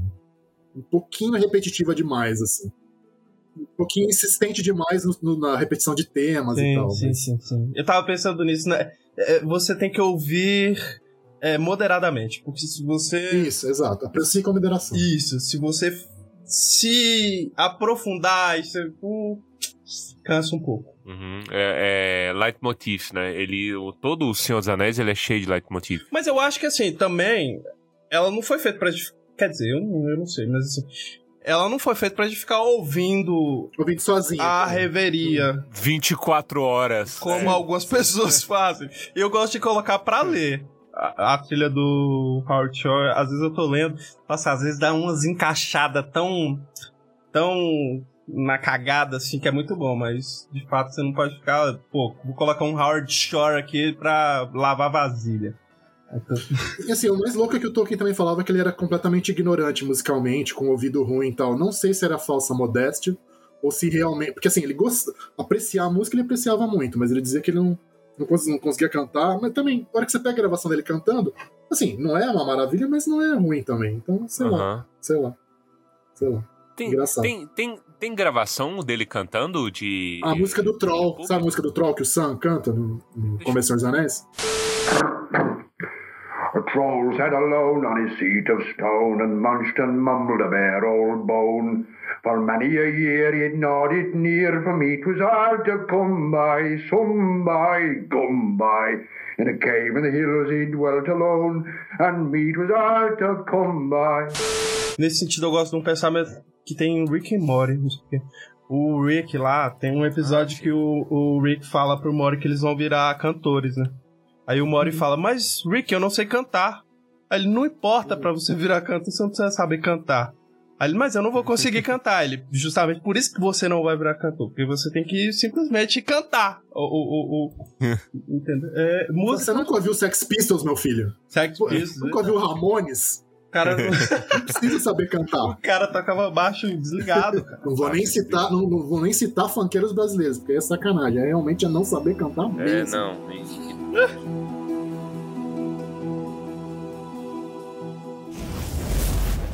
Chip the glasses and crack the plates, blunt the knives and bend the forks. That's what Bilbo Baggins hates. Smash the bottles and burn the corks. Cut the cloth and tread on the fat. Pour the milk on the pantry floor. Leave the bones on the bedroom mat. Splash the wine on every door. Dump the crocks in a boiling bowl. Pound them up with a thumping pole. And when you've finished your penny a hole, send them down the hall to roll. That's what Bilbo Baggins hates, so carefully, carefully with the plate. That's what Bilbo Baggins hates, so carefully, carefully with the plate. Tem mais alguma coisa deles que vocês queriam colocar? Sabe o que eu fico pensando a respeito do Silmarillion? E, a, obviamente, a respeito do Ainulindale. né? É porque, em geral, eu gosto da profundidade filosófica da coisa. Só que talvez isso seja barreira para muita gente, porque filosofia ela é a filosofia em si, ela é um pouco inacessível. Na verdade, ela é é eu não sei assim, as pessoas têm uma certa aversão à filosofia porque ela não não versa sobre o nosso dia a dia, ela não resolve problemas. Eu lembro de ver o Franklin Leopoldo e Silva, né? ele falando assim: é, as pessoas não gostam de conversar com filósofo, porque se você perguntar as horas para um filósofo, é capaz ele não te responder as horas e perguntar por que, que você está falando sobre é o, tempo. tempo. É, mas o que é o o tempo? Que é o tempo? E eu acho que o, o, o Silmarillion e, e, o Tolkien, de uma forma geral, por isso que eu gosto daquela frase, da a primeira frase lá da, da carta pro, pro Milton, é porque é assim, sabe? Você, quando começa a falar, você não consegue. É, é, falar pouco, você vai falar demais e às vezes você vai viajar e aí você não vai, é, é, digamos assim, resolver problemas práticos que eu acho que é muito do nosso dia a dia, as, as pessoas serem muito mais práticas, assim, e menos é, filosóficas, menos viajadas, mas eu acho que é justamente isso que eu gosto no Tolkien, é justamente isso que eu gosto do Silmarillion. Mas é por isso também que eu entendo que o Silmarillion não seja para todo mundo, assim, por isso que eu parei de recomendar Tolkien para as pessoas. Uhum. Porque eu, eu me cansei. Eu acho que elas, se elas, elas vão chegar naturalmente em algum momento, assim, se elas for, se for para elas chegarem mesmo, elas vão chegar por conta própria. Eu só, eu só jogo, eu só jogo pitadas. Aqui no Tumba a gente faz isso assim, a gente joga pitadas de coisas, é. se a pessoa se interessar, ela vai por conta própria. Porque é difícil, eu acho que você precisa vir naturalmente, você precisa é, ter intencionalidade. Eu gosto disso porque eles conversam um pouco com na profissão, assim, que a pessoa, para funcionar, né, um processo terapêutico, a pessoa precisa estar ali de fato, ativamente, né? Ela precisa de intencionalidade para isso. E eu acho que o Tolkien precisa de intencionalidade, as pessoas precisam querer entender, querer se aprofundar, senão não funciona.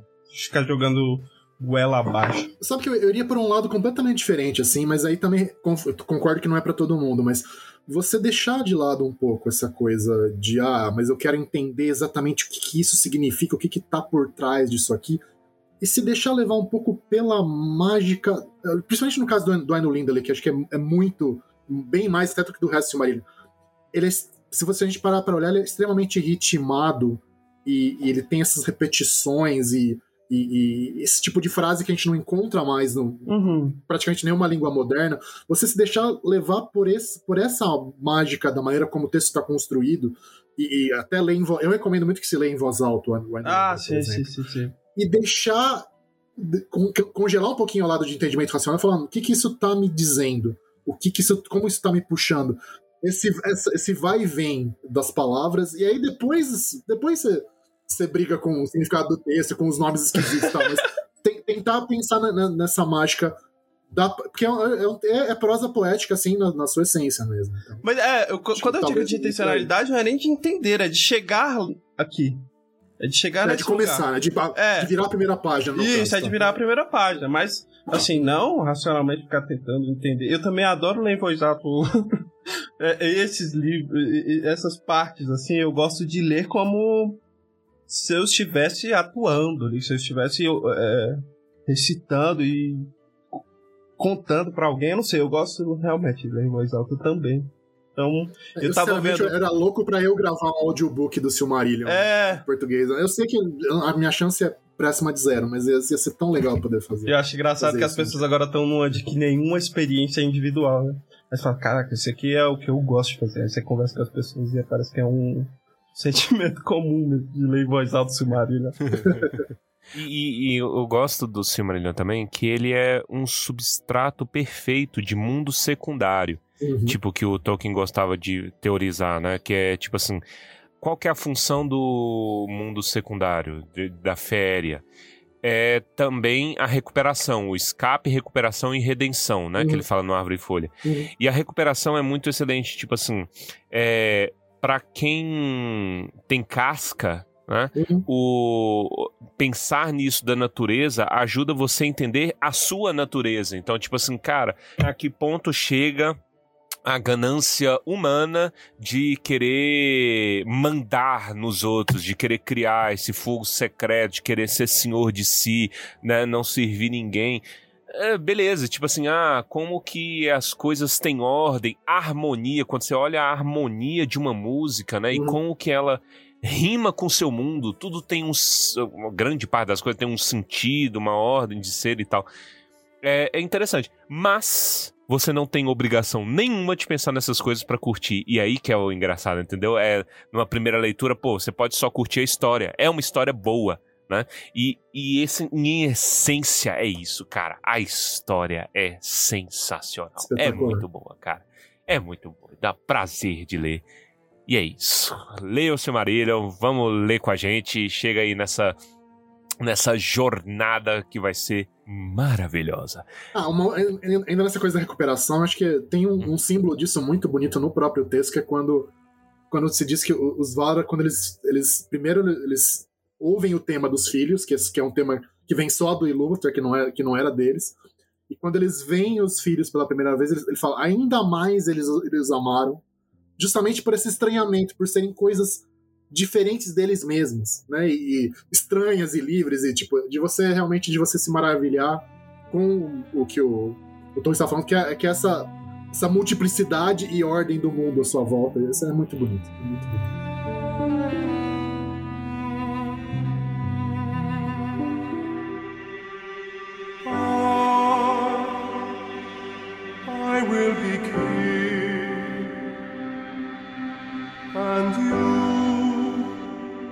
Isso, senhoritos e senhoritas, terminamos mais um episódio do Tumba do Balim, o primeiro desta quinta temporada.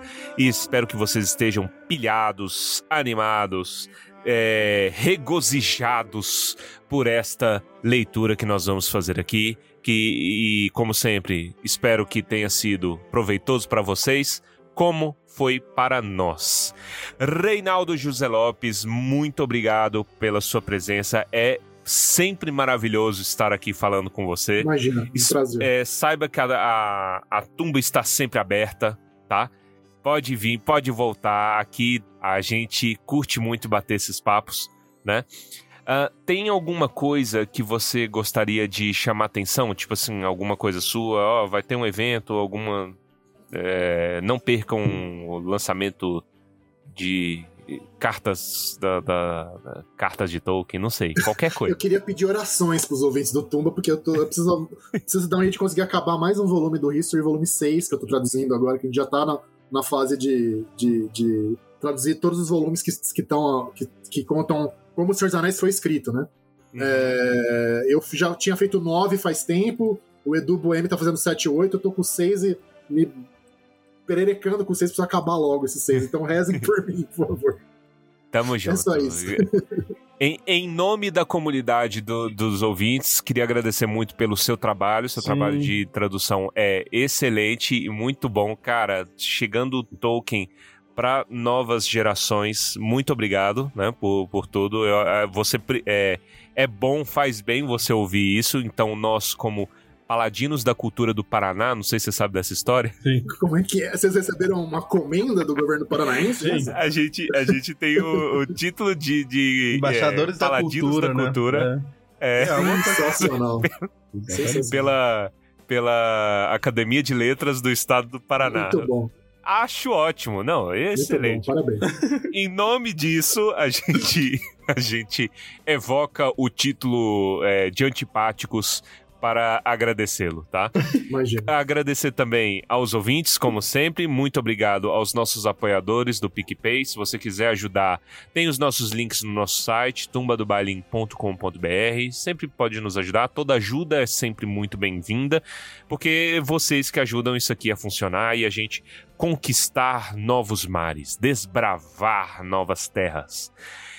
Muito obrigado, gente. Vamos então para os comentários cretinos extremamente sucintos de Aino Lindale, de Silmarillion, começando com Reinaldo José Lopes. Eu acho que, uh, vendo o final do, do Ano Lindale, acho que precisava chamar o, o Aule para fazer uma operação tapa-buraco nas estradas do Brasil, porque pelo Olha. menos ele manja, ele manja, né? Que o Melkor abriu o buraco, ele tapava. Abriu o buraco, ele tapava. Então, chama esse homem pra resolver o asfalto aí que tá precisando. Eu, eu, eu tô tendo war flashbacks da estrada Unai Brasília. Teve uma época que era impraticável na minha vida. Nossa, hoje tá até de boa, né? Mas caramba, era. Tinha, tinha um trecho ali que era, era muito acidentado. É isso, Aule tapa buracos. Muito bom. Guilherme Baessa, qual é o seu comentário? Eu vou recordar aqui de uma, de uma frase do ano passado, cara, que a gente zoou. Que aí que a gente pode falar, é a Vieru, o Uno, que em Arda é chamado de Ilúvatar, e no Tumba ele voltou a ser chamado de Uno, mas em referência ao carro. que é a luz do Achei Uno, que né? ia ser um jogo de cartas. Que Ah, o Uno do jogo de cartas também serve. Mas é a luz do Uno que iluminou, é o farol do carro. Farol do Ah, Uno, sentido. Emília ligando. Ah, muito bom. E, e por mim, eu digo que é o seguinte: a gente tava ali pensando alto, né? Onde seria. é, quem estaria nessa música de criação? Milton Nascimento. Milton, né? é, Sandra Sá, Milton, nosso estagiário, é, que mais? Que mais? Grandes vozes aí, é, Chitãozinho Chororó, Péricles, né? Pavarotti. Mas a gente esqueceu da dissonância. Dissonância tem que, tem que Hum. é, imaginar. E eu só consegui imaginar quando eu tava lendo na bandinha do Chaves, cara. A bandinha Olha. do Chaves. a- Ainda bem, achei que você ia trazer outra coisa. Aquilo ali era só o, a, a dissonância de Melkor. O que, que você imaginou que eu ia trazer? Gustavo Lima. Gustavo Lima? Não, não, não. Mas você sabe que eu, não. sabe, sabe que eu muito- fiquei pensando? Porque eu acho que é, o Melkor, ele é muito. O Melkor não, né? Mas em geral, essa parte do Tolkien é muito relacionada a rock and roll. Então será um, um black metal? Seria a dissonância? Não sei, não sei. Eu tendo a, a gostar da ideia de Gustavo Lima, porque vocês já viram que Gustavo Lima é usado pra assustar criança, Sim. né? Tem muita gente falando, ó o Gustavo Lima aí. Depois procura, tem compilado de vídeo disso. Então é isso. Procura, vai assim, assustando crianças com Gustavo Lima. Cê, cê, cê Gustavo Lima tá velho. coisa que as pessoas fazem. né? As crianças, as crianças gritam ah! com o Gustavo Lima. Mas é isso. Entretanto, eu trago outro nome. Pedro Sampaio, inimigo deste podcast. Pedro Sampaio, eu acho que ele é o principal responsável pela dissonância aí do mundo. Que inclusive.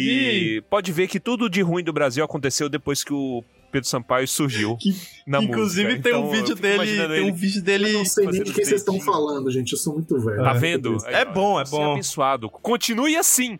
Continue assim. Tem um vídeo de. A gente esqueceu de citar uma voz. Tem um vídeo do Pedro Sampaio jogando essa voz na depressão, que é Alcione. Puta- Alcione seria uma das vozes. Não, a Alcione como uma voz angélica, Sim. né? Olhando Pedro Sampaio E destruir. ele ainda cutuca o ombro dela assim, ó. Ô, isso é muito. Olha aí, ó. Isso é muito ele. Olha aí o que, que eu vou lançar. Pervertendo. Deixe o samba morrer. É isso. Esse samba, se for esse samba aí, melhor morrer. Não. Faz eutanásia nesse samba de uma vez que não tem nem condição. Melhor Obrigadão, sacrificar. gente.